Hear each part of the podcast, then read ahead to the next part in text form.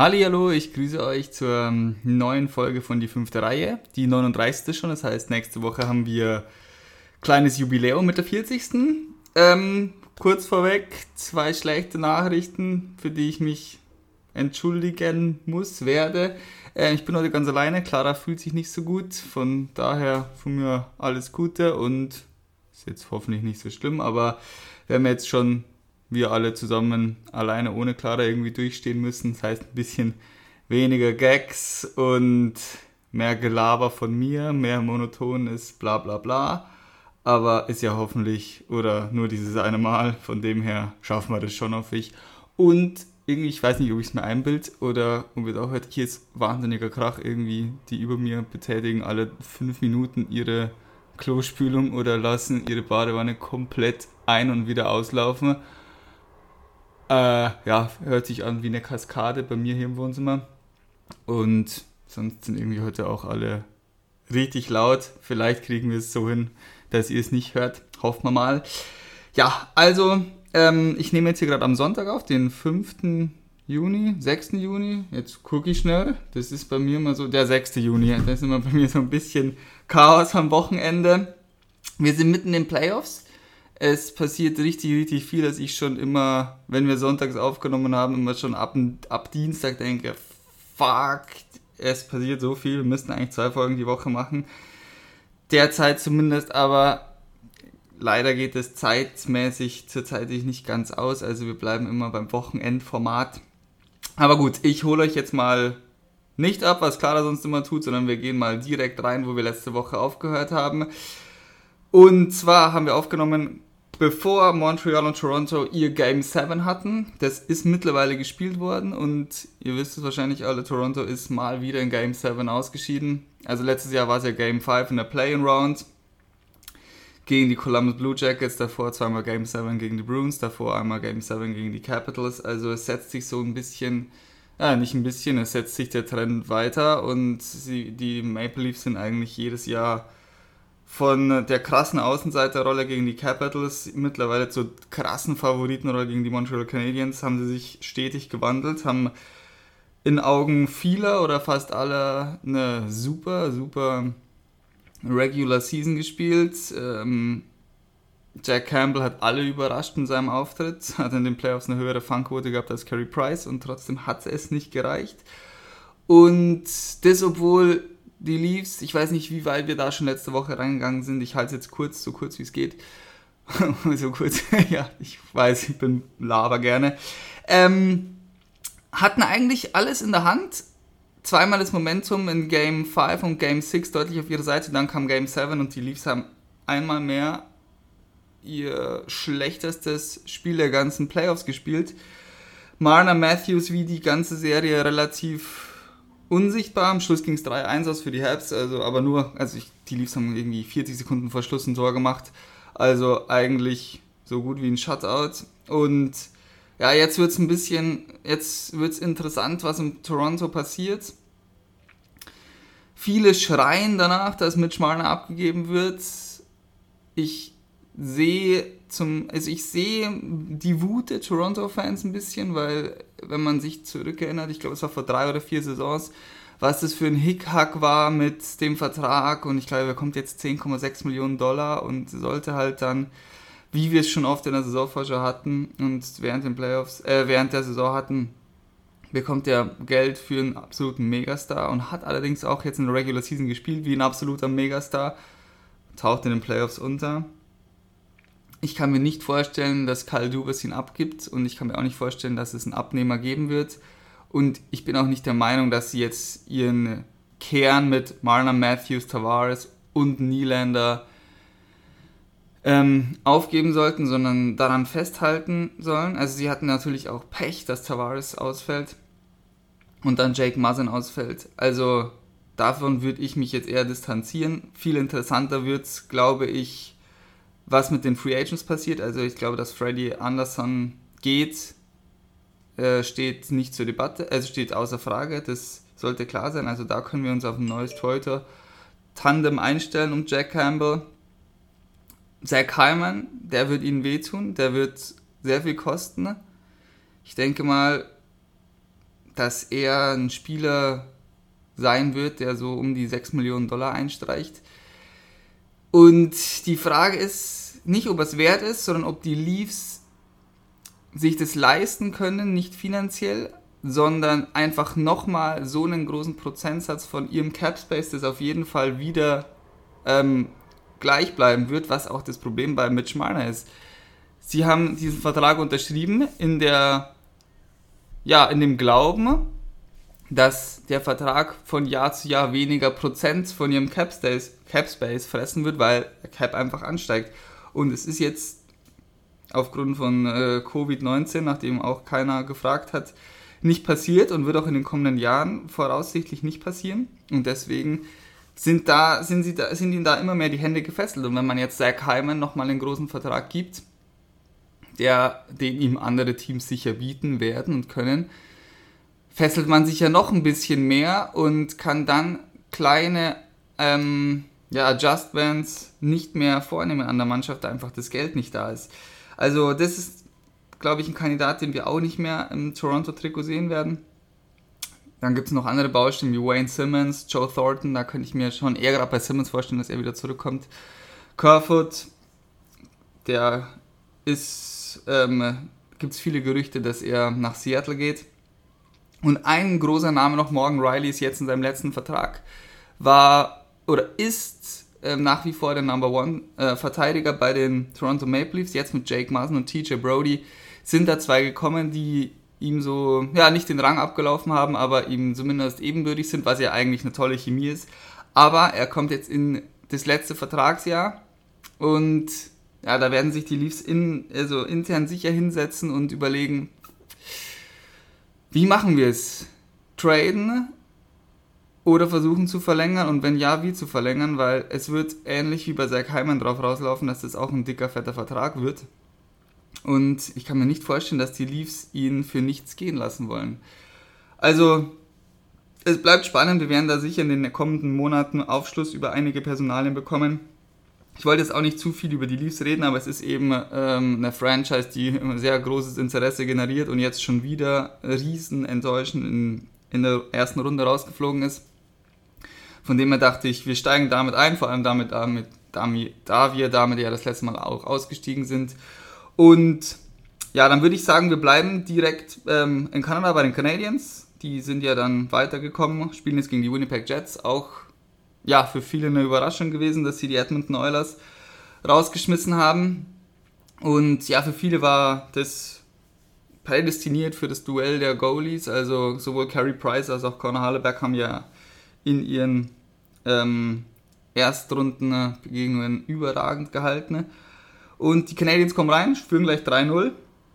Relativ schnell 3-0. Und ja, wie Game 1 gegen Toronto hat hier auch dann eine Sache den Sieg der Canadiens sehr überschattet und ja, unnötiger Hit von Mark Scheifele, der beim Stand von 4-3, also der Puck wird rausgedampft von den Canadiens aufs leere Tor, geht vorbei und Jake Evans fährt hinterher und es ist kein Winnipeg mehr, kein Jet mehr da, um das Tor zu verteidigen und ja, Scheifele geht nur auf den Mann mit Vollspeed und wenn ihr ja, die Physis von Scheifele mit der von Rookie Jake Evans vergleicht, könnt ihr euch vorstellen, wie der durch die Luft geschleudert wird. Hat zum Glück nur eine Gehirnerschütterung, wurde dann aber lang behandelt. Das ist, glaube ich, hat sechs Minuten gedauert, bis dann das Spiel weitergehen konnte. Und ja, der Aufschrei war natürlich groß, auch nach der Presse, also gleich bei der Pressekonferenz, Joel Edmondson, ja, also wenn die, die Liga würde ihn bestrafen und sonst kümmern wir uns um ihn auf dem Eis und auch sein Trainer Paul Maurice hat ja schon durch die Blume angekündigt, also durchklingen lassen, dass er sehr wohl mit einer Strafe rechnet, auch wenn er das danach ein bisschen wieder eingegrenzt hat. Aber ja, die Liga hat sich dann auf vier Spiele Sperre geeinigt oder festgelegt. Viele, ähm, wir haben ganz viele Fragen bekommen, wie wir das einschätzen und ob es nicht zu knapp war oder ob es nicht zu überzogen war ich glaube, es ist eine, äh, so, so, es ist, fällt mir immer schwer, das jetzt dann zu urteilen, aber da es jetzt gerade die Playoffs sind und da Mark Scheifele jetzt wirklich schon ein sehr etablierter NHL-Spieler ist und sich eigentlich nichts zu Schulde hat kommen lassen, sehe ich die Strafe angemessen, adäquat. Was ich nicht verstehe, ist, dass viele Winnipeg Jets-Fans hier aufschreien, so, wow, das war doch ein Clean Hit und was weiß ich, was ist denn das? Wir spielen doch hier Eishockey und nicht sonst was. Es ist einfach nicht der Fall, sondern also ich glaube, als er Jake Evans trifft, ist die Scheibe schon, sowieso schon im Tor. Also er unternimmt keinen großen Versuch, ihn jetzt, äh, also die, das Tor zu verhindern, weil er einfach zu spät kommt und braucht mir keiner erzählen, dass er dann den Hit fertig fahren muss oder ihn nicht irgendwo in die Bande abliefern kann, sondern einfach voll auf Jake Evans geht. Was danach passiert ist auf der Pressekonferenz, war dann ein bisschen, was mich stört und ich werde jetzt auch gleich diese ähm, kurze Interview abspielen. Mark Scheifeli erstmal finde ich, auch wenn es sicher PR-mäßig so gewollt ist und so sein soll, klar, ähm, erklärt die Situation ein bisschen aus seiner Sicht, hofft, dass Jake Evans okay ist und sagt, dass er nicht gegen die Strafe vorgehen wird, sondern sie einfach akzeptieren wird, was ich dann schon wieder wirklich okay finde. Aber, und das verstehe ich wirklich nicht, warum reicht es nicht, wenn ich, Jake, äh, wenn ich Mark Scheifeli angehe, sondern wieso muss ich seine ganze Familie attackieren? Also er spricht, er spricht darüber, dass seine Eltern und seine ganzen Lieben hier alle möglichen Drohungen erhalten haben. Ich werde es jetzt mal ganz kurz abspielen. Ich hoffe, ich hoffe man kann es einigermaßen gut hören. That my family has gotten bullying that they've done is completely unacceptable. You know, online phone calls. Um, you know, it's it's it's pretty pretty gross to see. My parents are the salt of the earth, and you know, for you know, for my for my parents to get to get hate like that is, and my and my brother and sister, it's it's awful. You know, I can handle it. You know, I'm a grown man. I'm a you know, I've accepted that, and I, I can I can be held accountable for that. But you know, for my for my family to get that, it, it, it hurts me a lot. The NHL's the also, wie gesagt, er sagte ja schon, er, er kann das aushalten, er ist ein grown man und he signed up for that. Also er ist sich schon bewusst, dass er immer in, als Profisportler Hass ihm entgegenschlagen wird, genauso wie ihm Liebe entgegenschlagen wird. Aber ich verstehe auch nicht, warum man dann automatisch äh, alle mit reinziehen muss. Also wer das macht, finde ich wirklich ätzend und es reicht auch, wenn man sein, also auch nicht, wenn man seinen Hass auf ihn entlädt. Also wie gesagt, dafür gibt es die Liga, dafür gibt es die NHL. Die NHL hat in meinen Augen eine faire Strafe gefällt.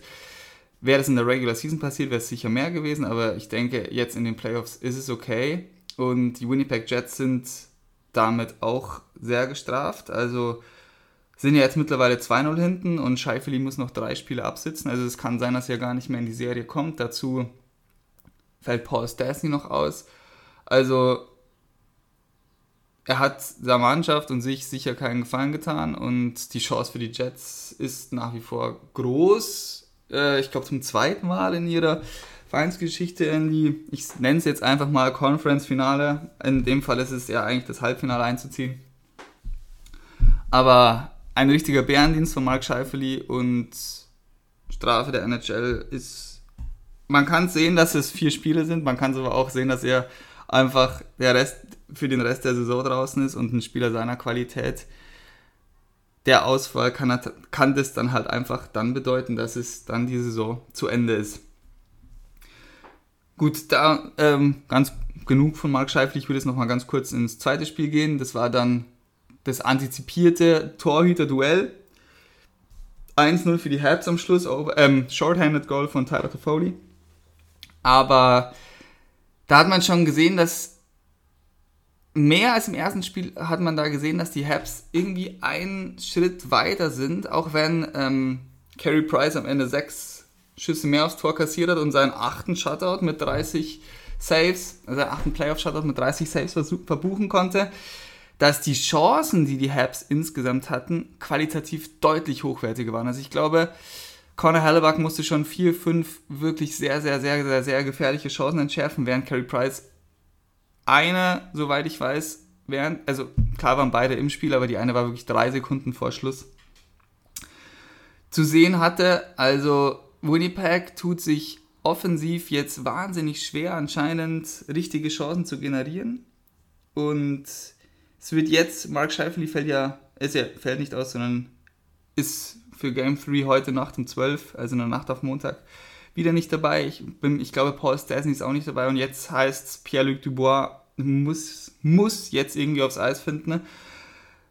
Weil sie sind jetzt im Bell Center, also in Montreal, wenn sie dieses Spiel nicht gewinnen, glaube ich, äh, glaubt in Winnipeg auch keiner mehr dran, dass sie irgendwie noch diese Serie gewinnen können.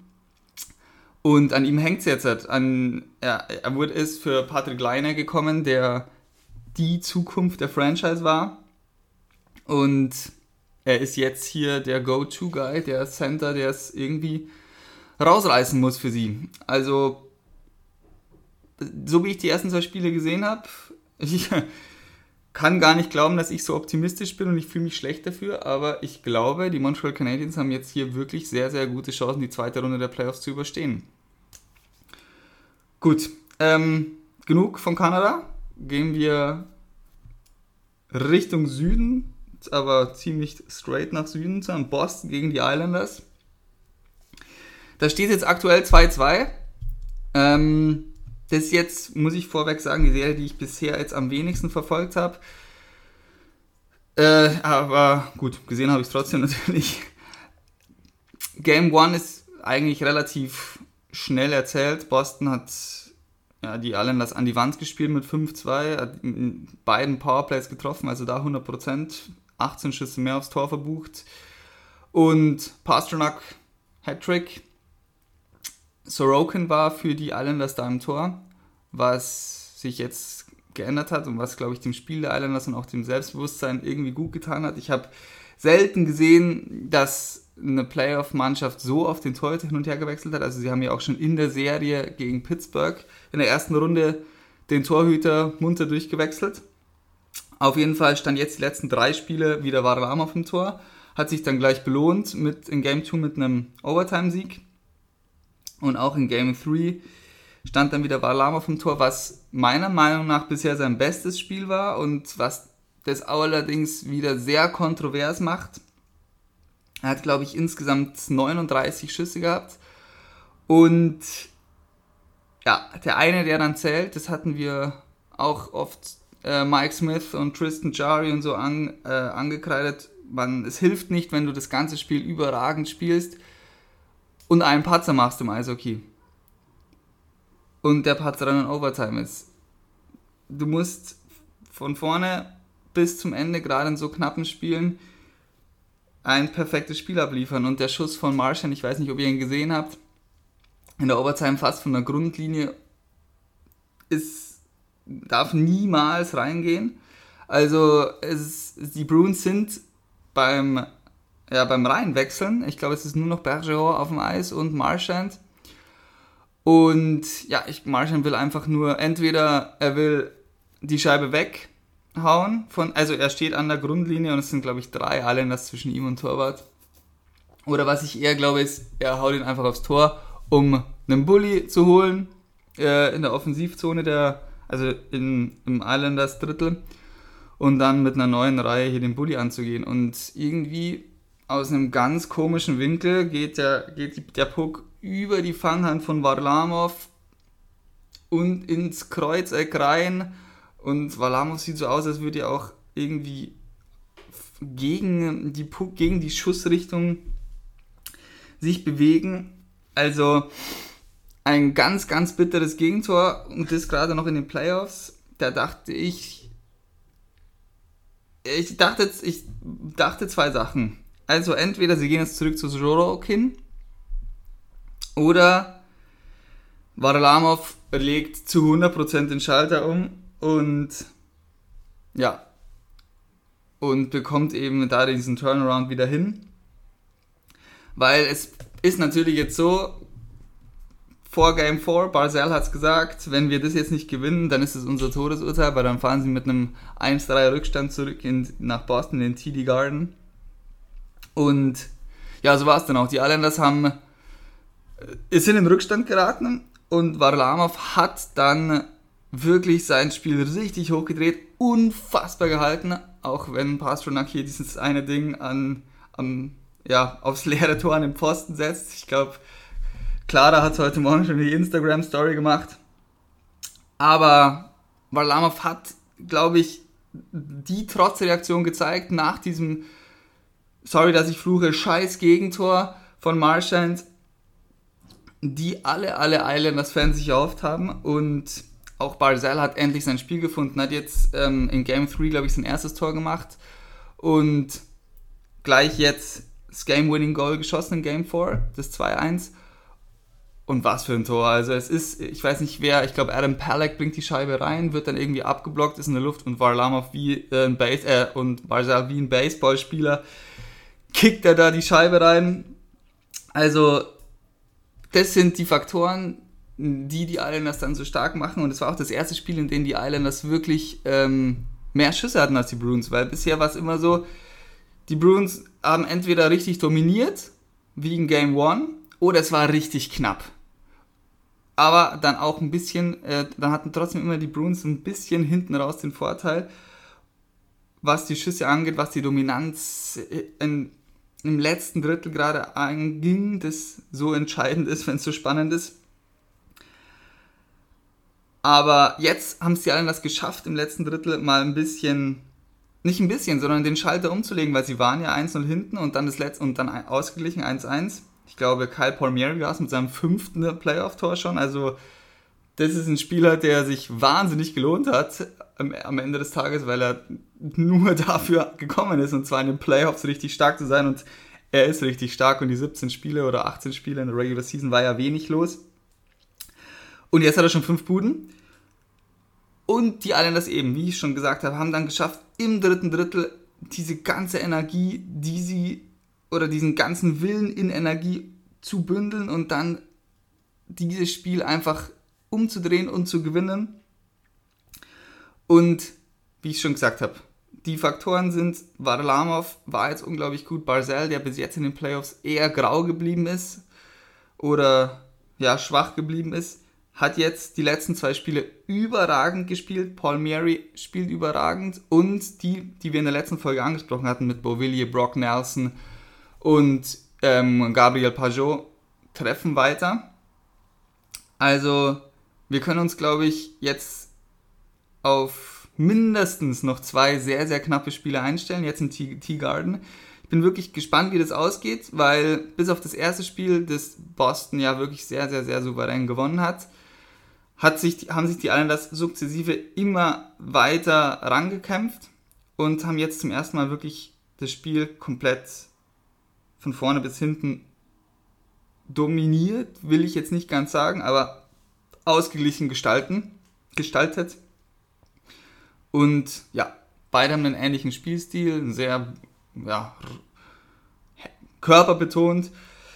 Von dem her zwei Spiele, mindestens zwei Spiele, ich sage jetzt mal eher drei, die richtig spannend sein werden. Ich werde jetzt, auch wenn ich, ich weiß auch nicht warum, irgendwie ist das ein bisschen alles an mir vorübergegangen, diese Serie, mal mich damit mehr auseinandersetzen vielleicht da ein bisschen mehr den Fokus drauf legen und mir die Spiele auf jeden Fall mal in kompletter Länge reinziehen.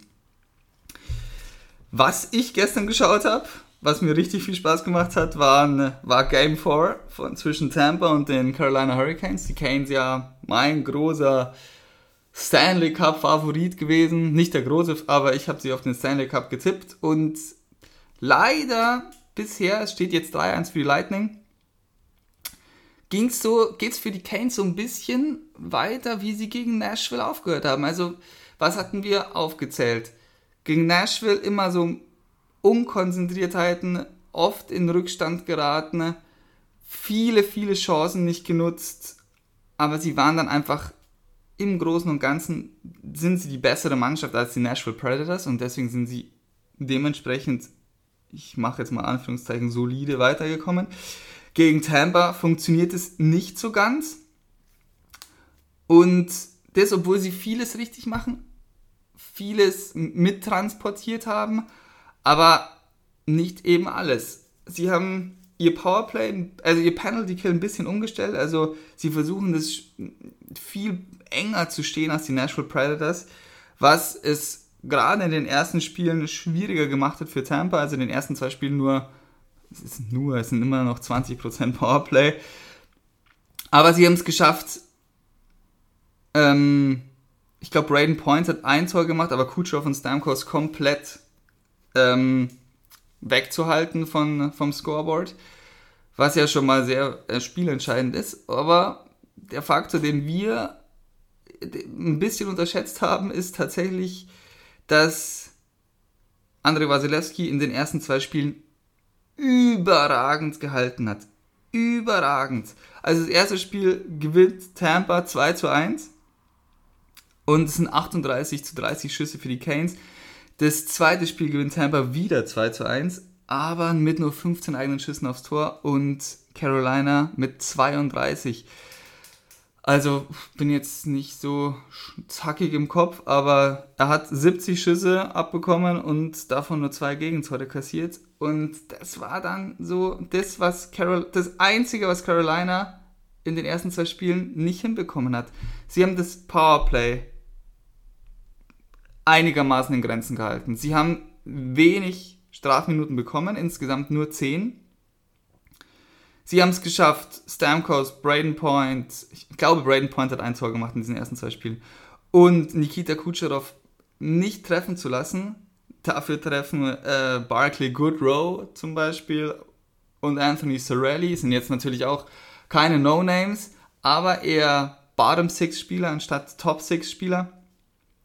Und dann dieses Manko, was sie schon gegen die Nashville Predators hatten, ne? Dass sie einfach mit ihren Chancen nicht konsequent genug umgehen. Und das hat ihnen die ersten zwei Spiele gekostet, mindestens eins davon. Game 2 waren sie deutlich, deutlich überlegen. Und ja, das dafür ist dann Tampa einfach eins zu gut. Wenn man seine Chancen nicht reinmacht, sind sie einfach da, dann haben sie den Killerinstinkt, der dann auch die Canes gekillt hat und auch noch in zwei Heimspielen gekillt. Also sie sind dann ins dritte Spiel gefahren nach Tampa.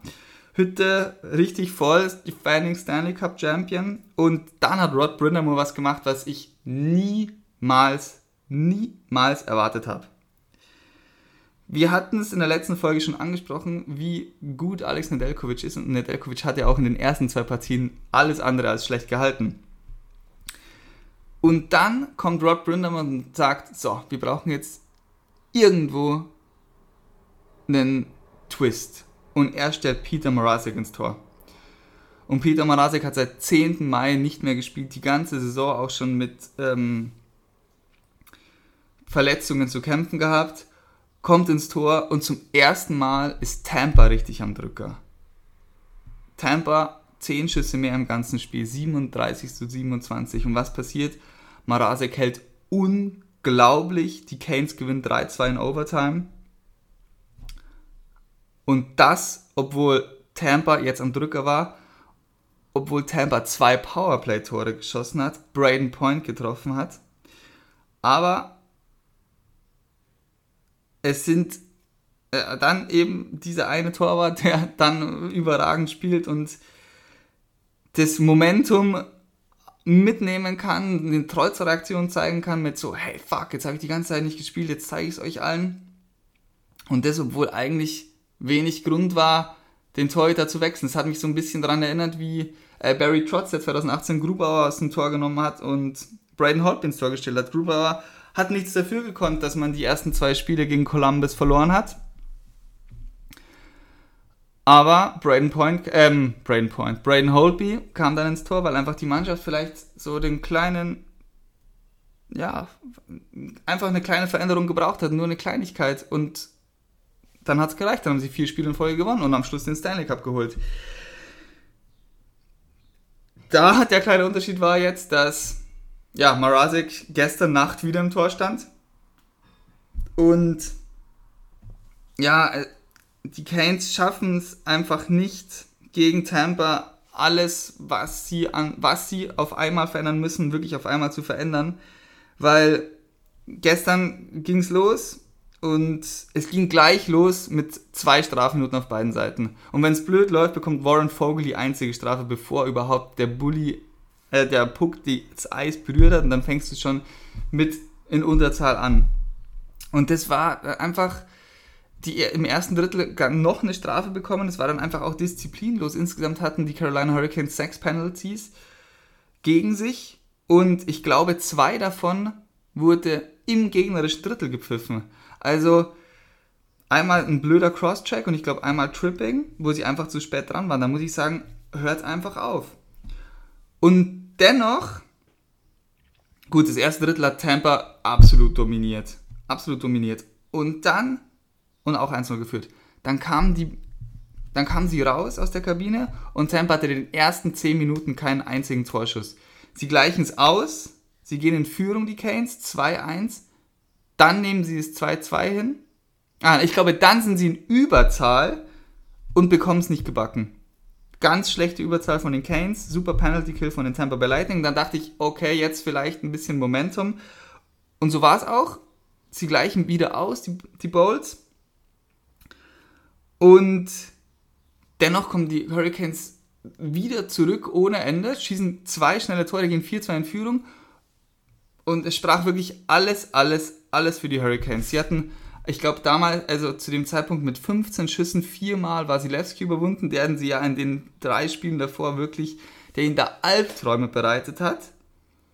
Sie hatten sie komplett an die Wand gespielt. Ergebnistechnisch nicht, sie waren zwei Tore vorne, aber spielerisch waren sie wirklich deutlich, deutlich, deutlich überlegen. Und dann haben sie das Spiel komplett aus der Hand gegeben wie ich schon angesprochen hatte, dumme Strafminuten kassiert und drei Tore kassiert am Stück. 5-4 stand es dann und ja, war Stamkos zwei Buden, Kucherov zwei Buden und Braden Point ein Tor. Drei Powerplay-Tore für Tampa, eigentlich der Traum. Die Top-Line trifft, wie sie will. Und dann haben sie noch Powerplay die ganze Zeit, was jetzt auf einmal wieder super effektiv ist. Und die Canes haben es dann einfach da nicht mehr zurückgeschafft. Marasek hat auch dann nicht gut gehalten. Ich würde, klar, äh, das Tor, das Powerplay-Tor von Stamkos, das erste geht, der Schuss geht nicht auf seine Kappe, aber er muss den Puck davor irgendwie unter Kontrolle bringen. Dieses 6-4 von Kucherov, klar, hat Kucherov einen krassen One-Timer, aber der ist richtig weit weg und mir hat die Körpersprache von Marasek nicht gefallen. Er bekommt ihn durch die Schoner anstatt und macht sich richtig klein im Tor, anstatt sich einfach richtig groß zu machen. Also es waren nicht unbedingt alles unhaltbare Dinger. Und das war dann so ein bisschen der Bumerang, der dann wieder zurückkam, weil Nedeljkovic ja in meinen Augen dann doch der bessere Torhüter ist. Und wie gesagt, es ist einfach, wie auch schon gegen Nashville, das, das Problem bei Carolina, dass sie so unkontrolliert sind. Sie haben wirklich. Tampa fängt an. Überrennen sie. Wirklich. Überrennen sie. Sie können froh sein, dass nur 1-0 steht. Aber auch wahnsinnig viele Turnover. Richtig doofe Turnover. Querpass vorm Tor. Pat Maroon steht. Das, er wird fast angepasst und steht alleine vom Tor. War dann keine Tor, aber dann dumme Strafen. Und trotzdem schaffen sie es, zurückzukommen und so wirklich, ich sag's euch, wer das Spiel nicht gesehen hat, sie haben die ersten elf Minuten vom zweiten Drittel überragend gespielt. Tampa hatte nichts hingegenzusetzen. Und dann, obwohl sie den Ausgleich nochmal hinnehmen müssen, Carolina, schaffen sie es, wieder zwei Tore zu schießen und wieder das Momentum zu holen. Und dann fallen sie komplett auseinander. Sie hatten auch im dritten Drittel äh, ich hatte nie das Gefühl, auch wenn es am Anfang nur 5-4 steht, dass Carolina in dieses Spiel zurückkommen kann. Und sie hatten auch nie die Chance, wirklich zurückzukommen. Im Gegensatz, ja, Tampa hat dann ja das 6-4 gemacht und dann war es ja der Cast sowieso gegessen. Das Einzige ist, sie können jetzt nochmal zurück ja, nach Raleigh fahren, nach Carolina und ja, vielleicht damit der Home Crowd. Die zwei Spiele, die sie, die sie zu Hause gemacht haben, waren ja wirklich sehr, sehr, sehr, sehr, sehr gut. Darauf müssen sie sich jetzt halt wieder besinnen und halt hinkriegen, dass sie an Wasilewski vorbeikommen. Weil Wasilewski gestern war prädestiniert dafür, dass sie das Spiel gewinnen. Und wenn sie jetzt den Wasilewski zu Hause nochmal bekommen, also in Carolina, müssen sie Game 5 gewinnen. Aber wenn Wasilewski das aus Spiel 1 und Spiel 2 abruft und dann Carolina ihre zwei, drei Fehler einstrickt, die sie bis jetzt in allen zehn Playoffs-Spielen eingestrickt haben, wird die Tampa wieder eiskalt bestrafen. Und dann weiterkommen. Genau. Ähm, letzte Paarung. Die Avalanche gegen die Golden Knight. Da steht jetzt gerade äh, 2-1 für die Avs, die die ersten zwei Spiele gewonnen haben. Auch hier ähnlich wie bei den Bruins gegen die Islanders können wir das erste Spiel, glaube ich, ja, schnell im Schnelldurchgang abhaken. Ähm, ja, Robin Lehner stand für die Golden Knights im Tor zum ersten Mal in der Postseason. Oder ja, vielleicht auch zum zweiten Mal, ich will euch jetzt nicht anlügen, aber ich glaube, es war es das erste Spiel und es ging dann 7-1 für die Colorado Avalanche aus, die ausgeruht waren alle Top-Spieler in Topform waren. Also Kale McCarr hat vier Punkte aufgelegt, Landeskog drei und McKinnon und Rantanen jeweils zwei Buden. Die haben wirklich, stand 5-0 zwischenzeitlich, 5-1, dann 6-1 und 7-1, glaube ich, soweit ich weiß. Die haben die Golden Knights einfach überrannt, dass das und ich habe dann so auf Instagram auch gewartet, so, wow, wow, wow. Viele haben dann geschrieben, ja, ist ja nur ein Spiel und ich habe mich nicht darauf bezogen, ähm, wow, die Serie ist durch, sondern einfach nur krass. Ich dachte nicht, dass diese beiden Mannschaften von den einigen Playoff-Spielen, die sie jetzt austragen werden, ein Spiel so, so, so, so, so deutlich enden wird. Also, mir war schon klar, dass es sich ändern wird und nicht jedes Spiel jetzt die Avs bum, bum, bum machen. Und so war es dann auch. Also, wir kommen dann Game 2 war dann sehr knapp schon, 3-2 Overtime und ich weiß, die Avs führen, aber, und da muss man jetzt schon mal sagen, sie führen nur dank Philipp Grubauer, weil Vegas hätte dieses Spiel meiner Meinung nach durchaus gewinnen können. Gruber war wirklich unglaublich, ich glaube am Ende hat er 39 Saves und das erste Viertel, äh, das erste Drittel hatten die Avs noch dominiert und lagen da dann, glaube ich, auch in Führung. Und konnten also ein bisschen an Game One anknüpfen. Aber dann war es wirklich nur noch Golden Knights. Also nach dem ersten Drittel 31 zu 12 Schüsse für Vegas, dass sie das Spiel nicht für sich entscheiden, was denn ja auch tatsächlich noch in Overtime ging und alles können Sie auf der einen Seite sich bei Philipp Gruber bedanken und Philipp Gruber kann sich wiederum bei seinem Pfosten bedanken, weil ich glaube, insgesamt hat Vegas viermal Aluminium getroffen. Oh, wenn der Pfosten aus Aluminium ist. Ich weiß nicht, beim Fußball sagt man immer Alu. Aber, also okay, weiß ich es jetzt nicht, wenn ich ehrlich bin. Wer, es weiß, kann es mir gerne mitteilen. Und das hat sich in Spiel 3 wieder fortgesetzt, dieses Mal an 13 für die Golden Knights. Grubauer 40 Saves jetzt, aber insgesamt halt 43 zu 20 Schüsse. Davon gerade im ersten Drittel und im zweiten Drittel hatten die äh, Golden Knights jeweils 11 Schüsse mehr als die Avs. Jetzt habe ich gesagt, die Avs mehr Schüsse als die Avs. Ich glaube, die Knights mehr Schüsse als die Avs, genau. Von dem her müssen sie da ein bisschen das Spiel umbiegen und das ist wirklich noch die, die zwei Spiele so spannend war, können sie sich zum einen bei Gruber bedanken und zum anderen einfach an ihrer Star Power. Also, wie gesagt, McKinnon spielt überragend, Rantan überragend, hat jetzt in 17 Playoff-Spielen am Stück mindestens einmal gepunktet. Franchise-Rekord.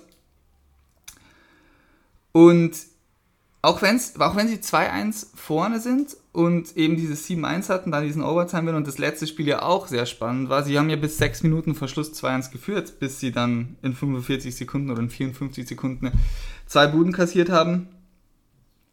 Aber sie sind sich schon bewusst, auch gerade der Trainer, ich lese gerade gleich mal ein Zitat vor, ähm, ist sich bewusst, dass der dass sie den Schalter umlegen müssen, dass eigentlich das Momentum jetzt gerade deutlich, deutlich bei Vegas ist und Vegas von den gespielten neun Dritteln die letzten fünf Drittel absolut dominiert hat. Also Badnar, der Trainer von den Ersten, hat gesagt, ja, wir müssen schnell wieder anfangen, härter zu spielen und sie vor mehr Aufgaben zu stellen. Sie spielen seit fünf Dritteln deutlich besser. Und wenn ich jetzt noch mehr darüber spreche, ist das reine Zeitverschwendung. Also, da schwingt für mich schon so ein bisschen mit, ein bisschen Zweifel am eigenen Spiel und trotz der 2-1-Führung, was man ja selten dann hört, Besorgnis, dass die Golden Knights jetzt dass sie den Golden Knights nicht mehr hinterherkommen. Und wie gesagt, sie konnten sich jetzt bei Philipp Grubauer bedanken, übrigens für die Vezina Trophy nominiert und eben bei ihrer Star Power. Aber wenn es den Golden Knights gelingt, wie den Canes in den ersten zwei Spielen, die Stars um äh, Rantanen, Landeskog und McKinnon ja, zu neutralisieren, wird es schwer für die Avs. Was natürlich jetzt nicht heißen soll, dass die Golden Knights sie jetzt überrennen. Qualitativ sind beide Mannschaften auf einer Stufe und wenn die Avs schaffen, den Schalter wieder umzulegen, sehen wir eine Serie, die nicht nur ergebnistechnisch wahnsinnig ausgeglichen sein wird, sondern auch spielerisch wahnsinnig ausgeglichen sein wird. Aber es ist hier irgendwie so, die ersten vier Drittel dominieren die Avs eindeutig und die zweiten, die nächsten fünf Drittel dominieren die Golden Knights. Also es wird spannend, ob man jetzt da noch, ob sie sich jetzt mal auf einen Nenner einigen können und sich mal einen richtig offenen Schlagabtausch, was das Spielerische angeht, liefern. Weil die Ergebnisse, bis auf das erste Spiel, das man ein bisschen ausklammert, sind natürlich super, super, super knapp. Ich glaube, die spielen auch also in der Nacht auf morgen wieder. Allerdings 4 Uhr morgens oder irgend sowas. Schauen, ob ich da schon wach bin. Aber gut, so weit, so gut. Also, Habs führen, Boston gegen Islanders unentschieden, Lightning schon 3-1 vorne und Avs gegen Golden Knights 2-1. Nächste Woche haben wir dann wahrscheinlich schon die ersten, die eine oder andere Entscheidung. Ah ja, wir hatten noch, bevor ich es vergesse, hm, einige Fragen. Uns hatten viele gefragt, wie wir diesen Scheifeli-Hit einordnen. Ich hoffe, das habe ich jetzt aus meiner Perspektive einigermaßen beantwortet. Wir können gerne auf Instagram noch weiter drüber diskutieren. Ähm, aber einer Frage musste ich ein bisschen schmunzeln. Andreas hat gefragt, warum wir die Rangers nicht mögen.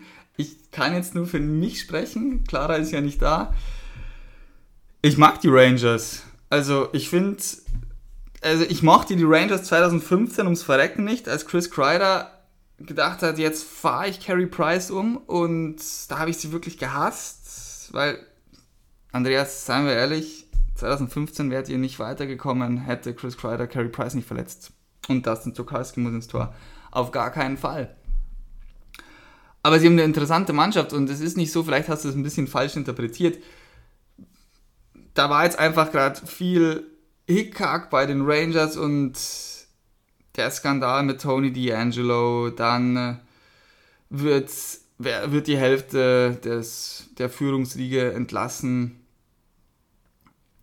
Also da war einfach einiges, einiges geboten, so ein richtiger Big City Club, wie man in Deutschland so schön sagt, weil da ist ja der Big City Club mit ähnlichen Problemen belastet.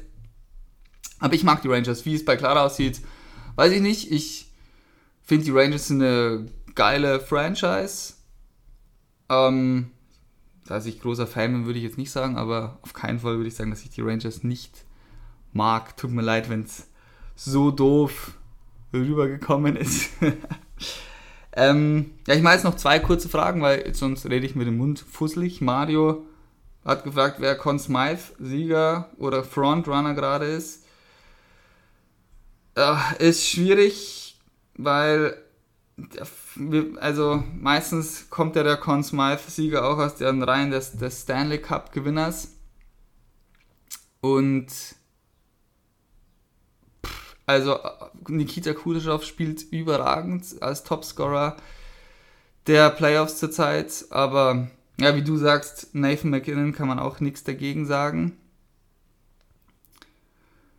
Sonst, mein Gott, sollten die Habs oder die Jets äh, noch sehr weit kommen, sehe ich da die beiden Torhüter ähm, mit sehr guten Argumenten. Pasternak spielt richtig stark, aber das sollten wir uns dann fragen, vielleicht, wenn es gen Ende der nächsten Runde, wer dann der Frontrunner ist, weil jetzt ist es einfach ein bisschen vage. Kutscherow und McKinnon sind die überragenden Spieler derzeit.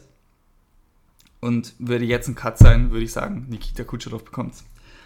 Und ja, Franz wollte, dass wir ihm erklären, was die, wie das ganze UFA, also Unrestricted Free Agent und Restricted Free Agents System funktioniert. Ich würde sagen, da sich das ganz gut anbietet in der Seattle-Folge, da werden wir jetzt dann demnächst mal festlegen, wann wir die machen mit dem ganzen Expansion Draft und werden da dann tiefer in das Thema eingreifen, da die Franchise ja auf Null steht und ich denke, da viel getradet, verhandelt und ausgeschöpft wird. Gehen wir da ein bisschen tiefer in die Materie. Ganz kurz zur Erklärung. Also ein Unrestricted Free Agent darf frei mit allen Parteien, also mit allen anderen Mannschaften verhandeln um seinen neuen Vertrag. Und ein Restricted Free Agent hat gewisse Restriktionen.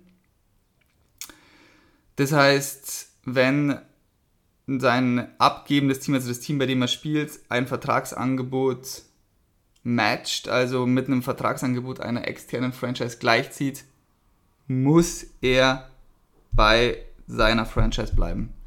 Und man ist erst immer Restricted Free Agent und wird dann Restricted, äh, Unrestricted Free Agent, also UFA. Und ja, aber wie gesagt, ich erkläre es, ich glaube, ich, ich kann jetzt nicht sagen, in welcher Folge, ich musste, glaube ich, alle durchklicken, irgendwann habe ich es schon mal erklärt. Aber ich denke, ähm, dass die Seattle-Folge sich ganz gut anbietet, dass wir das Thema nochmal vertiefen, nochmal aufgreifen. Und ja, es gibt ja auch einige sehr interessante Personalien diese Offseason, an denen wir das festmachen können.